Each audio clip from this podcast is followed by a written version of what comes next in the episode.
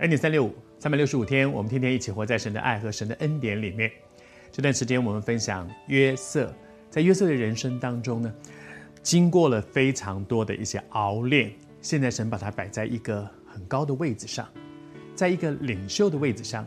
接下来这几天，我想跟你分享，在这么一个高的位置上，约瑟怎么样做一个领袖？当然有很多的一些，呃，他需要怎么做事，他怎么样怎么样领导，怎么样管理。可是我想和你看一下，是说他怎么做人。这个领袖有权在手上的人，他怎么做人？当啊，他买了埃及几乎所有百姓的这些田地之后，他怎么做呢？圣经上讲说，约瑟对百姓们说：“他说我今日为法老买了你们和你们的地。”他是为法老。第一，这个做领袖的人，他做很多的决定，不是为自己。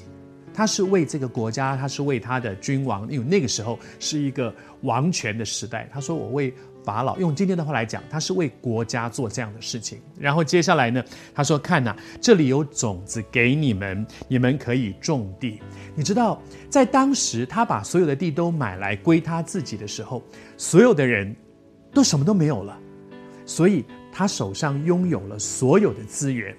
但是当他拥有了所有的资源的时候，他怎么做呢？他说：“我把种子给你们，让你们去种地。”我在约瑟身上看到一样事情，就是我们怎么样在我们所在的位置上，不要赶尽杀绝，要给人留余地。也许你也正在经过了一些生命当中的一些低谷。你知道那种受过苦的人呢？有一天他站在那个高的位置上的时候。有两种情绪，一种情绪是他会体恤别人的需要，因为我以前也吃过苦，就好像神常常提醒提醒以色列人说：你们在埃及的时候被奴役过，所以现在你们要怎么样对那些来服侍你们的人，要将心比心。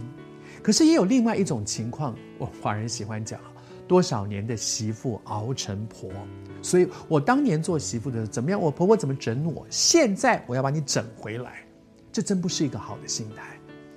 约瑟他走过那个被奴役的路，而现在呢，当资源都在他手上的时候，他替别人着想，他没有得理不饶人。那这些资源在他手上，是你们自己卖给我的，是你们自己为了要粮食卖给我的。是我当年在丰收的时候，我储存了这些，而那个时候呢，你们都在耗费，你们在浪费，所以现在饥荒来的时候，我有，我有余，我可以供应给你们，而你们造成这样的情况，是你们自己当年不去聚敛，所以你们在承受这个结果。理论上是，所以我现在如果不给你什么，理所当然，本来就是我买来的，理所当然。但是可不可以不要得理不饶人？给人家一条生路，放别人一条生路。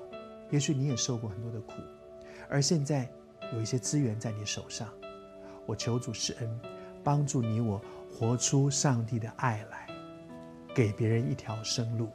有一天你会惊艳到上帝纪念你今天所做的。